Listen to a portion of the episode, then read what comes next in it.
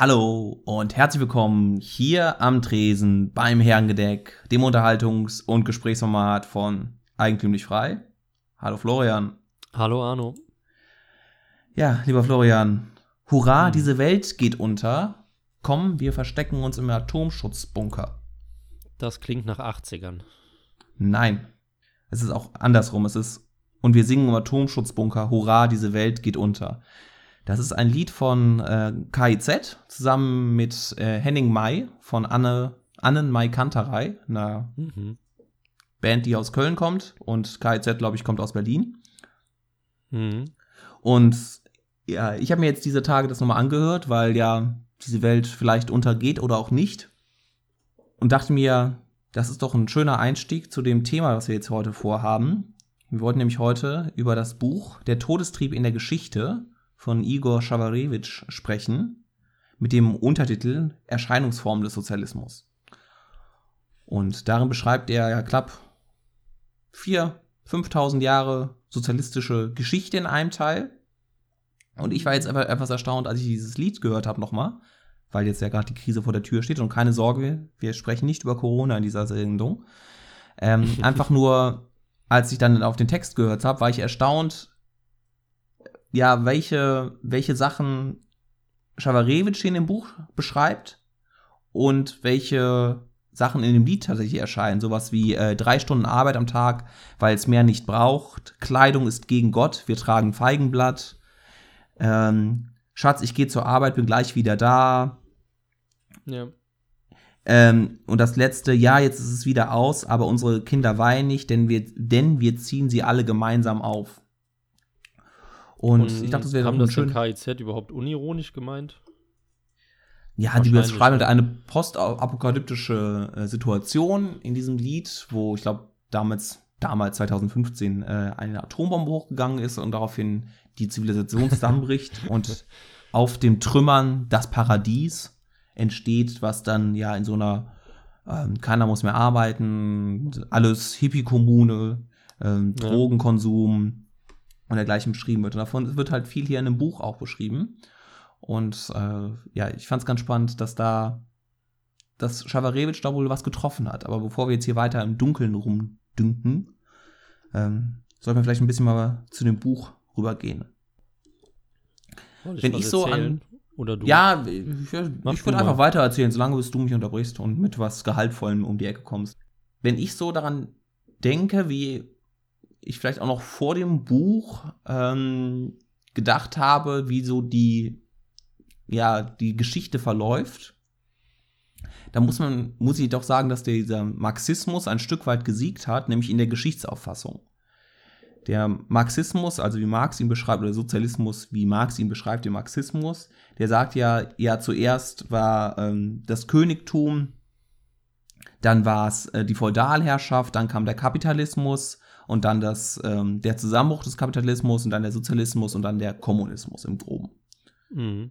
Und das ist ja was, was, glaube ich, ja, fast ja, die Allgemeinbildung ist, ne? Irgendwie so, ja, am Anfang war irgendwie König da, dann kamen die Adligen, die sich ein bisschen mit dem König widerlegt haben, und dann kam irgendwann der Kapitalismus. Und der Sozialismus folgt erst nach dem Kapitalismus. Ja. Und das ist so ein bisschen so, wie ähm, Friedman mal gesagt hat, wir sind jetzt alle Keynesianer, weil wir die gleichen Methoden anwenden, die Keynes benutzt hat für die Makroökonomie, obwohl wir eigentlich Keynes widersprechen. So würde ich auch sagen, hat ein Stück weit der Geschichts-, die Geschichtsauffassung Marx auch seine Gegner beeinflusst und auch seine Gegner haben diese Geschichtsauffassung übernommen. So würde ich das sagen, oder? Wen meinst du mit Gegnern jetzt? Ja, also selbst ähm, die ja landläufige Weltwald, Welt, Feld, Wald und Wiesen Liberale und Ökonomen sind, weiß nicht, dass der Sozialismus auch im alten China existiert hat oder in Ägypten, sondern er würde dieser Geschichtsauffassung da widersprechen, dass der aus dem Kapitalismus der Sozialismus entsteht. Ja, ja, könnte passen. Oder? Das war jetzt nur so mein, mein erster Einstieg, aber vielleicht willst du jetzt tatsächlich was zum Buch sagen. Mm, was mir gerade eingefallen ist, ähm, wir haben ja im Vorfeld drüber gesprochen, dass uns die Leute immer die Ideen klauen, wenn wir eine, eine schöne Folge machen wollen. Und zwar hat ja der Markus Krall auch dieses Buch beworben, ich glaube letzte Woche, zusätzlich zu seinem eigenen Buch. Und das heißt ja ja, die bürgerliche Revolution oder so, ne? Oh, Jetzt das von Krall, ja. ja. Genau, ja.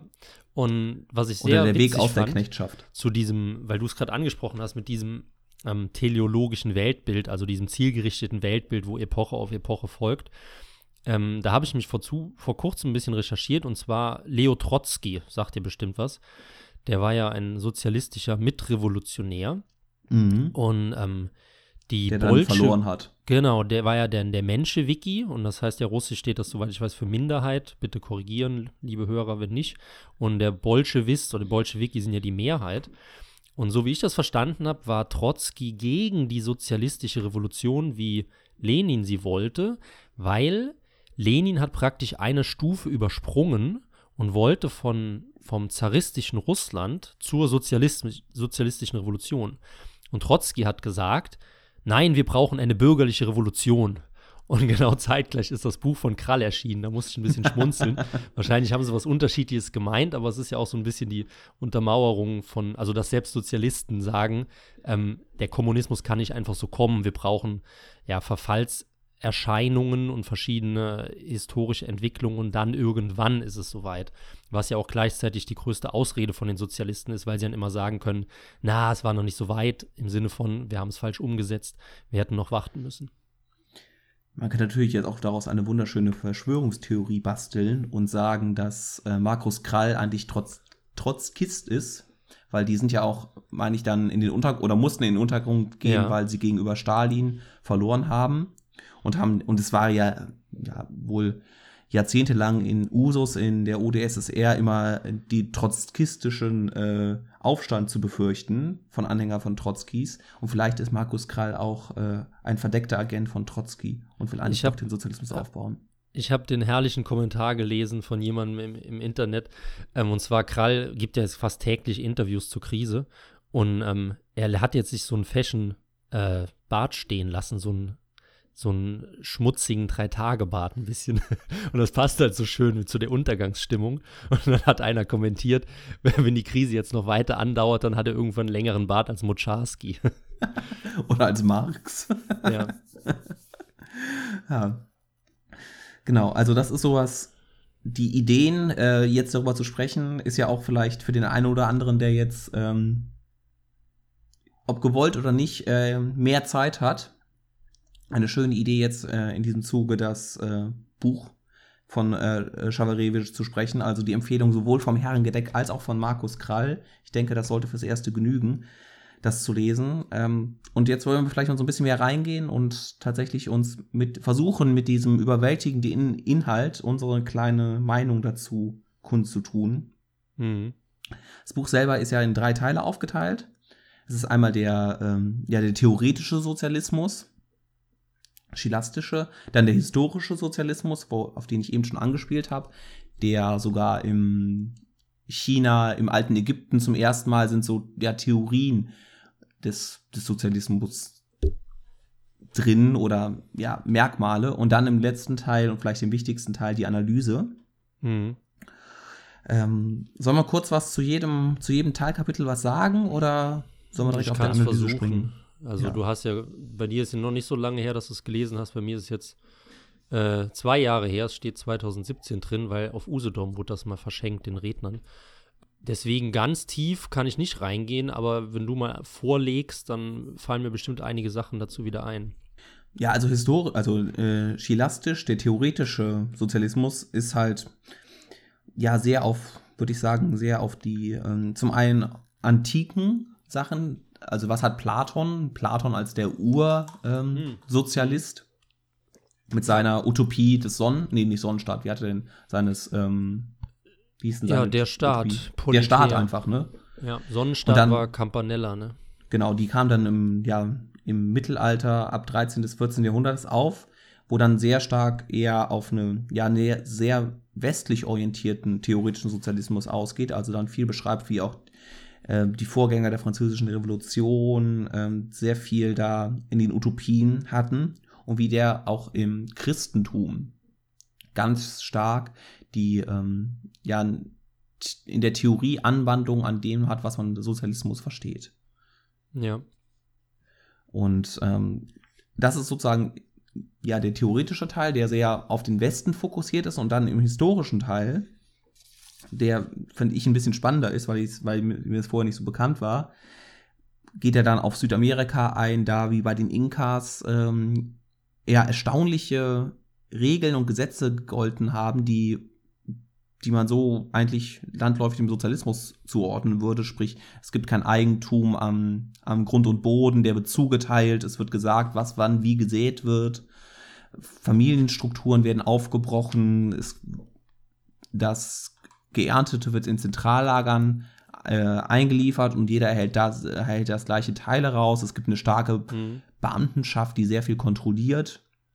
Und das fand ich sehr, sehr spannend, da was zu lesen über die ja, Inkas, wie es da war, dann wie es im alten Ägypten war, unter den Pharaonen und das erstens die Pharaonen, dass das ägyptische Reich mehrere tausend Jahre existierte und immer nach sehr, ja, etatistischen und sozialistischen Maßstäben geleitet wurde. Und dann geht es halt bis Mesopotamien und äh, das alte China darauf zurück. Und da hat er sozusagen einen mehr außereuropäischen Blick.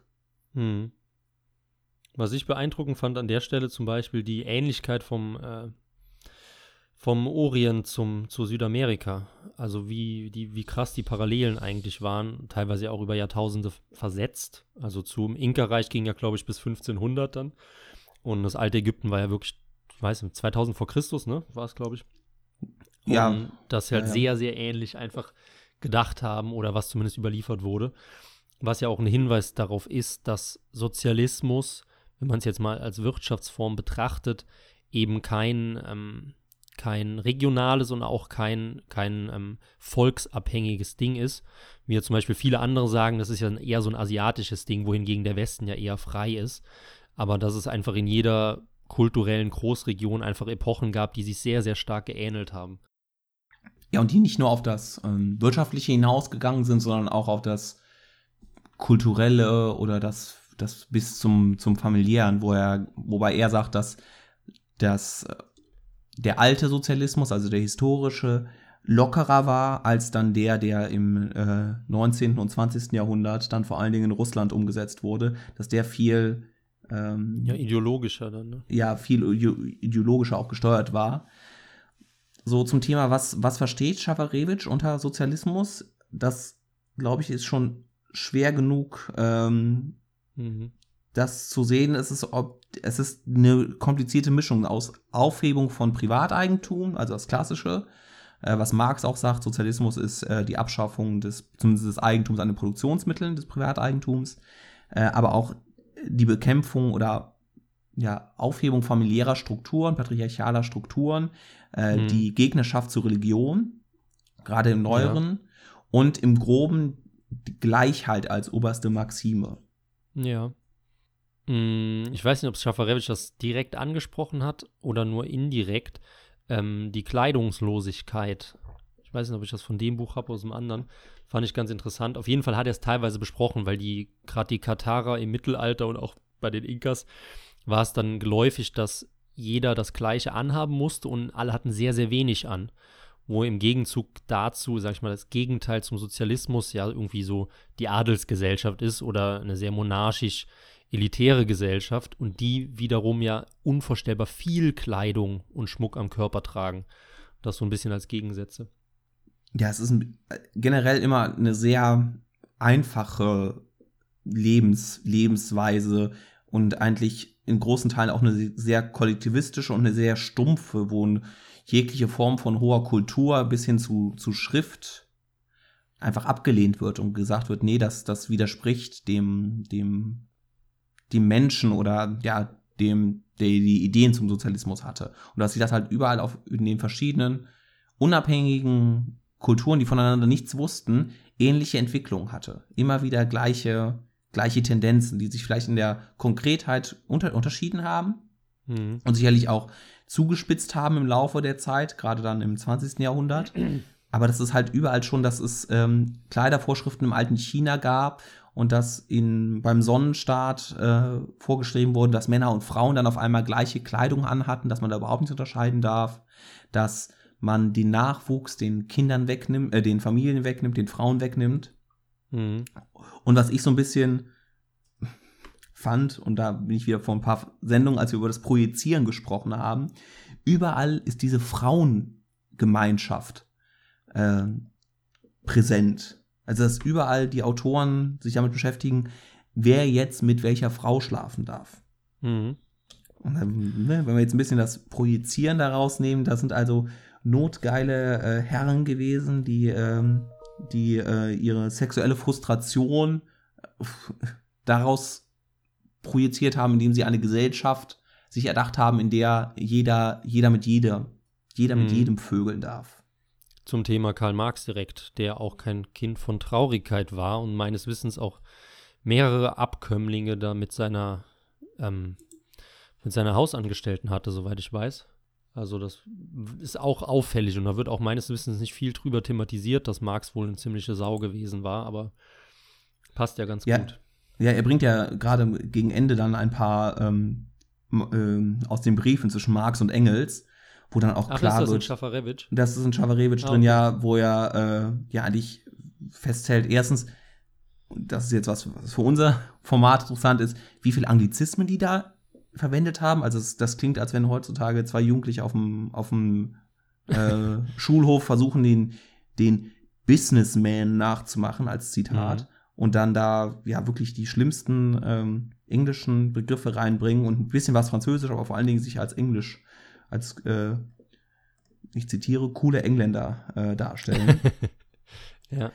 Und das, ja, das war auffällig, aber das, aber auch was mit was für einer Menschenfeindlichkeit da Engels und Marx sich über ihre Frauen, über ihre Mitstreiter, über ihre Gegner ähm, ja, hergezogen sind und da nichts kannten, außer quasi Hass für alle. Ja, ja. Also da, den Eindruck habe ich auch, dass auch Sozialisten auch heutzutage so zutiefst ja, frustrierte und mit sich und ihrer Situation unglückliche Menschen sind, die dementsprechend dann die Schuld daran nicht bei sich selbst suchen, sondern eben im System suchen oder auch an den Startbedingungen suchen, ist ja auch ein ganz wichtiger Faktor, weil Startbedingungen sind ja angeblich dafür verantwortlich, dass einem aus einem was wird oder eben nicht. Heutzutage ist das eher nicht so, früher war es vielleicht tendenziell eher so.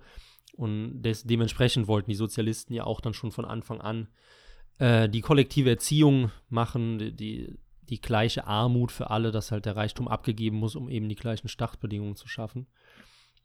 Ja, ist auf jeden Fall spannend. So, also ich glaube, da gibt es auch noch meines Wissens keine Lektüre drüber, über die wirkliche Psychologie von Sozialisten oder auch keine Forschung in der Psychologie oder in der Soziologie. Finde ich ganz interessant, weil ich, ich, für mich sind Sozialisten immer so ganz verkniffene Menschen, die immer so, so halt nach oben schauen und sagen, ah, schon wieder scheiß Wetter oder was auch immer gerade für ihre Laune verantwortlich ist. Ja, und das ist ja auch ein bisschen was, was worauf dann Schawarewitsch nachher dann noch abzielt, dass der Sozialismus eigentlich kein Ausdruck von einer Ordnung ist, um Produktionsordnung, familiären Ordnung, Gesellschaftsordnung, sondern dass es, dass es eigentlich ein, ja, im Menschen, in jedem Menschen und einem Großteil der Menschen angelegten inhärenten Todestrieb ist. Und dass es ein mhm. Ausdruck davon ist, dass Sozialismus jetzt sich nicht damit beschäftigt, wie man, wie man Produktion umverteilt und Reichtum schafft, sondern eigentlich ja ein Todestrieb ist. Und da greift er auf Freud zurück, der den Lebenstrieb, also Eros, und äh, gleichbedeutend den Todestrieb beschrieben hat und sagt halt, der Sozialismus, deshalb ist er auch so schwierig zu definieren, deshalb widerspricht er sich auch teilweise und ähm, so viele Vorhersagen, die Marx getroffen hat, angefangen bei der Arbeitswertlehre, die ähm, die österreichische Schule äh, kaputt gemacht hat und die äh, marginale Revolution da in den äh, 1870er Jahren mit Jevos und noch wem dritten. Kannst du alle in zwei Sätzen zusammenfassen? Für die, viele Hörer wissen es wahrscheinlich nicht, was das mit der. Die Arbeitsweltlehre besagt, gesagt, ähm, die Menge oder Arbeit definiert den Wert einer Ware. Also wenn ich zehn Stunden Rasen mähe, soll ich 10 Euro bekommen.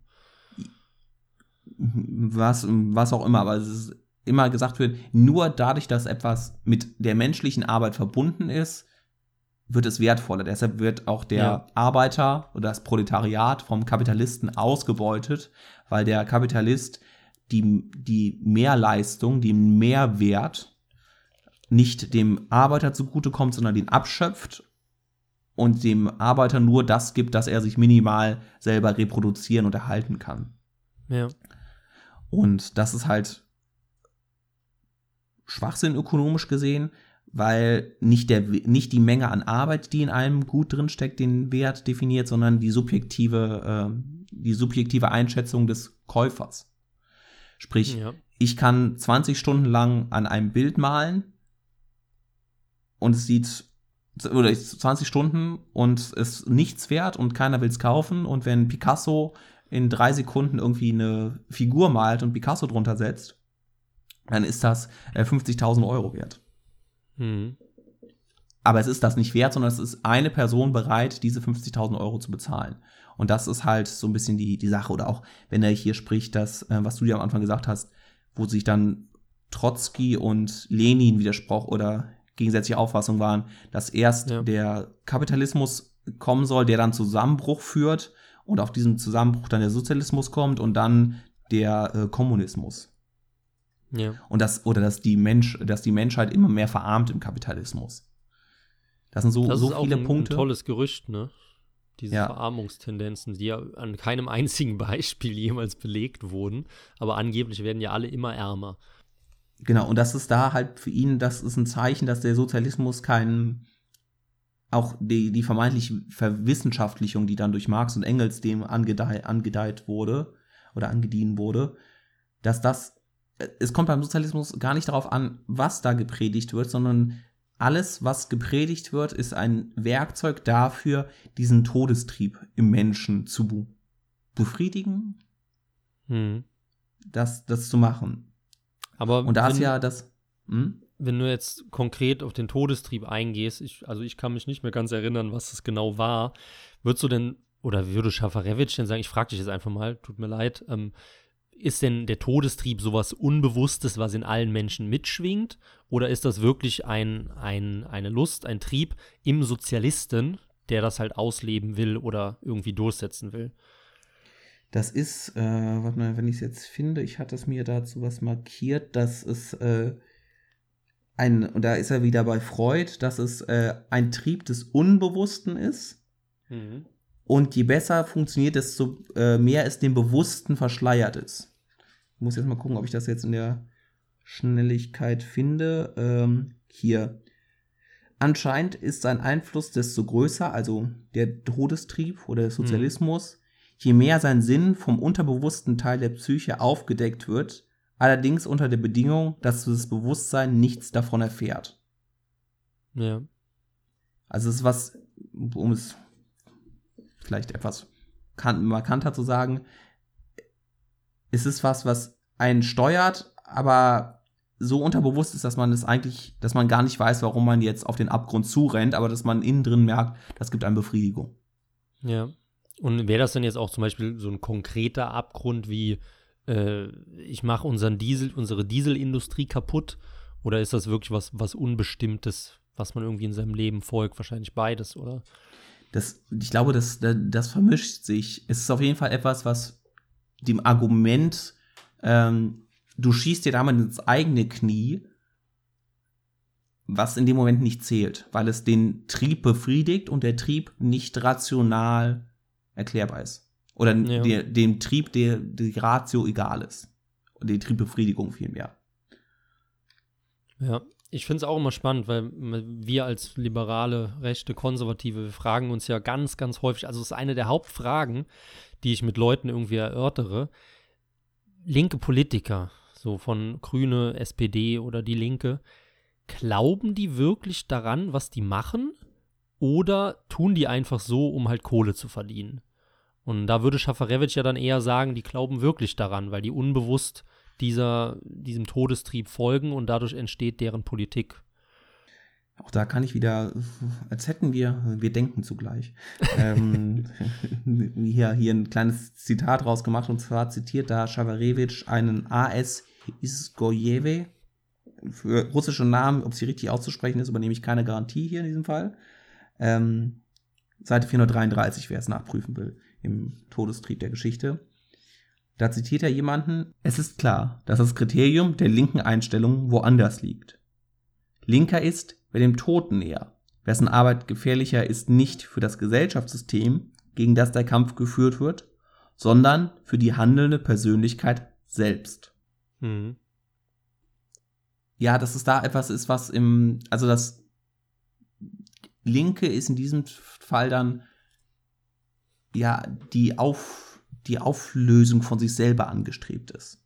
Und ob das jetzt bewusst ist oder unbewusst, ähm, da nennt er mehrere dann ähm, kommunistische Leitgestalten, die aber gegen Stalin verloren haben und die in dem Moment, in dem sie dachten, dass sie auf der Gewinnerseite sind, groß und heldenhaft waren, in dem sie dachten, dass sie die Masse auf ihrer Seite haben, Mhm. äh, heldenhafte Taten verbracht haben und in dem Moment, wo das, wo sie gemerkt haben, dass sie verloren haben, in sich selber zusammengebrochen sind und vor sich selber auch resigniert haben und dann ihre eigenen, ähm, der nennt er irgendeinen berühmten, nicht Bakunin, irgend, irgendwen anders, auch mit B, ähm, der dann gesagt hat, es war, er hat, er hätte niemals mit Stalin nicht übereingestimmt und Stalin schickt ihm dann das Todesurteil und er dann selber sich erschießen lässt, anstatt zu sagen, dass er mit Stalin äh, nicht übereinstimmt. Ja. Und das ist so das, das, das Interessante. Das ist natürlich das Interessante. Da gibt, es gibt ja die Argumentation, wenn man sich bei ähm, überlegt, warum, wenn es diesen Todestrieb gibt in der Menschheit und die Menschheit über Evolution funktioniert, warum dieser, dieser Todestrieb nicht mit der Zeit einfach ausgestorben ist, sondern sich scheinbar ja noch vermehrt hat. Also ich würde Also jetzt warum- keinen, ja, keinen unpopulären Vergleich bringen, aber es ist ja dann nach der Argumentation das gleiche wie mit der Homosexualität, Das ist mir auch direkt gekommen. Ja. Das ist erschreckend.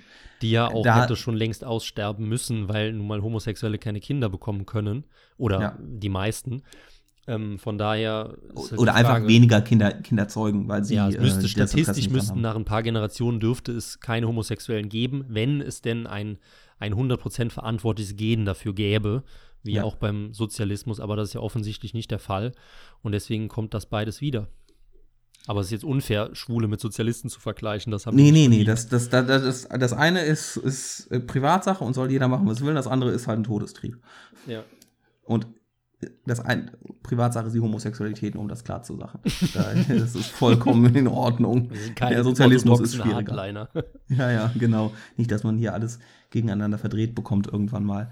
Ähm, und da hat Schawarewitsch auch selber keine, keine Antwort für, warum dieser Todestrieb so über Gesellschaften hinweg und über Jahrtausende in der Menschheit vorherrscht und sich ja im traurigen 20. Jahrhundert ähm, bisher als, als am wirkungsmächtigsten und tödlichsten herausgestellt hat.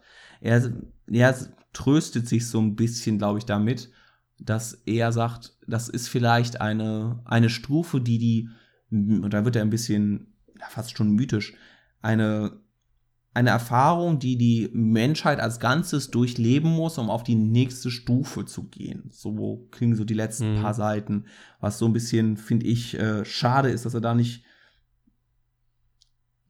dass er da nicht ähm, eine bessere Antwort für gefunden hat. Ich glaube, das liegt ja da, also es liegt ja daran, dass er, soweit ich weiß, sehr strenggläubiger Christ war Ja. ähm, und eben sehr viele Anleihen dann eben auch aus dem Christentum genommen hat und dann eben auch das Böse etwa in, in gewisser Weise mit dem Sozialismus gleichgesetzt hat, weil das Böse halt dann die Menschen erfüllt und die eben von dem tugendhaften spirituellen Weg des Christentums abbringt oder des Glaubens an sich abbringt für die, die weltlichen Laster, um da halt eben auf, also die, die Erfüllung in der Welt zu finden. Und das ist ja von eigentlich allen Sozialisten irgendwie das Anliegen, dass die halt sagen, Glückseligkeit kann es auch auf der Erde geben, wenn mit euch Menschen das passiert, wenn mit der Gesellschaft das passiert, wenn wir so viel umverteilen und dann ist halt das Paradies auf Erden und das eben immer gescheitert ist und im Endeffekt dann das genaue Gegenteil eingetreten ist. Ähm, aber ich fände das, also ich bin jetzt auch nicht der spirituellste Mensch, ich kann der Theorie von Schafarewitsch in gewissem Maße was abgewinnen. Allerdings ähm, muss ich da den Uli Wille äh, anführen. Der hat dann nämlich mal so ein bisschen spöttisch gesagt, es bringt nichts, wenn wir den Sozialisten sagen, ihr seid das Böse. Weil in dem Moment, wo wir, sag ich mal, solche Kategorien aufmachen von Gut und Böse und von A und B und von der ultimativen Trennung, dann kriegt man niemanden überzeugt und niemanden zum Umdenken gebracht, sondern die Fronten verhärten sich eigentlich eher. Von daher wäre es vielleicht besser, anders auf die, die Sozialisten zu blicken, auch wenn es, oder zumindest aus strategischen Gründen anders auf Sozialisten zu blicken, anstatt zu sagen, ihr seid die Bösen und die Ausgeburt des Teufels. Ja, ich glaube, dass, also Schavaredewitsch würde auch nicht dem einzelnen Sozialisten sagen, dass er das Böse verkörpert oder für das Böse arbeitet, sondern dass es halt ein, ein Trieb ist, den man sich bewusst machen muss und den man so indem man sich ihn, glaube ich, bewusst macht, schon mal ein Stück weit dagegen, dagegen ankämpft. Und dass er auch sagt, dieser, dieser Todestrieb, der, der steckt in, in, im, im Menschen drin, in allen Menschen mehr oder weniger. Hm. Und das ist nicht einfach nur der, also nicht, nicht der Feldwald- und Wiesensozialist das Böse ist, sondern dass es ein, ja, eines, eine im menschlichen Dasein etwas ist. Und da ist bestimmt das Religiöse da ähm, da eine, eine wichtige Rolle, die da für den für Schawarewitsch spielt, der ja sonst Mathematiker war in Russland und ähm, ja, in den 70er Jahren hat er das Buch veröffentlicht, damals zuerst in Frankreich und dann später in Russland, erst nach der Niederbruch der UdSSR. Aber er war einer der erfolgreichsten auch Mathematiker hm. und wichtigsten Mathematiker der Russen. Ich meine, das war auch der Grund, dass sie ihn nicht ganz, ganz in den Gulag geschmissen haben. Ne? Ja, und die Sache war, der Gulag ist ja mit Stalins Tod äh, dann auch äh, eingestellt worden und dann hier mit, wie heißt, wie heißt der, sein Nachfolger? Ähm, oh mein Gott, wir äh, sind zu jung, Arno. Ja, da gab doch jetzt gerade erst einen Vortrag, der das Lachen wiederbrachte. Auf jeden Fall, der damit mit den Verbrechen Stalins aufgehört hat ähm, und dann auch die Gulags zurückgemacht haben. Und ich meine, der ist 1923 geboren, Stalin ist wann gestorben? Hatten wir jetzt vor zwei, drei Sendungen erst 53. Also ja, ja. Khrushchev war der Nachfolger. Khru genau, Khrushchev. Der, ähm, also dementsprechend in den 70er Jahren, er wurde dann ausgewiesen. Aber ja. ist, also in den 70er Jahren wurden die wenigsten großen Intellektuellen noch, äh, intellektuellen Gegner noch in, noch in Lager gesteckt. Vielleicht wurden so ein mhm. paar einfach umgebracht, wenn es ging, aber ansonsten wurden sie ausgewiesen und, das, und rausgeschmissen oder sozial isoliert. Ähm, da, da, ihm, da ist ihm auch vielleicht das Glück der späten Geburt äh, teil, äh, teil geworden. Ja, sicherlich. Sicherlich. Und jetzt vielleicht noch eine letzte ähm, ja, persönliche Aneignung oder persönliche Weitererzählung davon, wenn wir uns jetzt angucken, was momentan bis vor ein paar Wochen das prägendste Thema war. Es war ja Fridays for Future und deren Kampf äh, gegen das CO2. Und das hm. CO2 als, als Klimakiller, als Vernichter der, der Natur und gleichzeitig aber auch die völlige Ignorierung der Tatsache, dass CO2, ähm, erstens, dass jeder Mensch CO2 produziert beim Ausatmen, ja. dass CO2 von den Pflanzen benötigt wird, um Sauerstoff zu produzieren, wenn mich jetzt meine chemischen Kenntnisse nicht völlig ist verlassen richtig, sollten. Ja. Ähm, und dass es halt auch eine Notwendigkeit ist für ein einigermaßen leben überhalb der brutalsten äh, äh, Existenzsorgen. Also sobald wir irgendwie leichte Annehmlichkeiten des, des entwickelten Lebens haben wollen, brauchen wir irgendeine Form von Energieträger und das ist Holz, Kohle, Holz, Kohle, Öl. Ja. Ähm, und das zu machen und das dann auch in dem Moment, als Greta Thunberg gesagt hat, vielleicht ist ja Atomkraft auch eine, eine Möglichkeit, das zu machen, das ja einigermaßen CO2 Das war ein schöner ist. Moment, ja. Und da wurde, glaube ich, und das ist mir auch erst dann in diesem Buch aufgefallen, dass da vielleicht auch in der Fridays for Future Bewegung, dass die eine, ohne jetzt dem einzelnen Aktivisten da das vorzuwerfen, dass er äh, Todes, äh, einen Todestrieb verfolgt, aktiv verfolgt. Aber dass da auch wieder das zum Vorschein kommt, dass da eine, eine Entwicklung und eine ja, Sekte ist, die auch wieder, ähm, der es gar nicht um die Natur geht, sondern der es und das Klima geht, sondern der es tatsächlich darum geht, auch wieder diesen Todestrieb, den eigenen zu befriedigen. Ja, ja, genau, weil ich meine, die, die Atomkraft hätte ja das CO2-Problem gelöst, so theoretisch, ne? Und, aber das war, ich weiß das noch ganz genau. Da hat Greta hat irgendwie eine, auf Twitter hat das, glaube ich, rausgehauen mit Atomkraft und innerhalb von vier Stunden oder so haben die Medien gebrannt und sie ist dann sofort wieder zurückgerudert oder wurde zurückgerudert. Und alle haben dann gesagt, ja, blöder Ausrutscher, bla bla bla, nein, das geht ja nicht. Aber ja, auf jeden Fall. Und das dann halt irgendwie auch unterbewusst oder vielleicht auch die Leute, die hinter Kreta stehen, ähm, einfach gesagt haben, nein, das ist nicht unser Ziel, sondern wir wollen eine Abfrackung des Landes und der Welt. Wir wollen wieder zurück zu dieser Einfachheit und das ist ja vielleicht auch wieder zurück zu dem anfangs zitierten Lied von, von KIZ, hm. die ja auch nach der, nach der Katastrophe ja eine Art paradiesische Zustände haben, die zwar ein bisschen einfacher sind, ne, aber trotz der Einfachheit, es geht danach jeder nur noch drei Stunden arbeiten. Und natürlich ist das jetzt nur ein Lied und nur ein blödes Beispiel, ähm, aber dieser, diese Sache ist ja, wenn du jetzt mal den normalen Fridays for Future Aktivisten fragst, oder die normalen Fridays for Future Aktivistinnen, das sind ja größtenteils Schülerinnen, ähm, ja, wir müssen ein bisschen auf Konsum verzichten, das wird ein bisschen wehtun, aber danach geht es uns allen besser. Und ja. das Klima ist auch gerettet. Das ist sowas, eine, dadurch, dass wir primitiver werden, geht es uns besser. Ja, ja, indirekt auf jeden Fall, aber ich glaube, direkt wollen die ja nicht, also sie wollen ja nicht primitiver werden, sondern sie denken ja, dass es überhaupt keine Einschnitte gibt, wenn XY passiert. Was aber Leuten wie uns, die halt zumindest ein bisschen Ahnung von Wirtschaft haben, eben klar ist, dass es nicht so ist, sondern dass es enorme Konsequenzen mit sich führen wird um nochmal auf Uli zurückzukommen, Leute wie uns sollte man vielleicht im Argu Argumentationen gegenüber anderen auch nicht verwenden. Ja, aber Wir sind die Auserwählten und die, die, die Erleuchteten, hört auf uns. Aber die Auserwählten hören ja auch alle zu, deswegen sind wir ja doch alle in einer großen Gruppe. Genau, und äh, wir grüßen jetzt auch zum Schluss dieser Sendung dann unsere äh, allerliebsten Auserwählten und Erleuchteten. Äh, danken für die Aufmerksamkeit äh, legen jedem, wirklich jedem dieses Buch ans Herz. Lassen Sie sich von dem vielleicht etwas sperrigen Titel und der äh, etwas sperrigen Aufmachung, denn das ist das Einzige, was zu kritisieren ist an diesem Buch.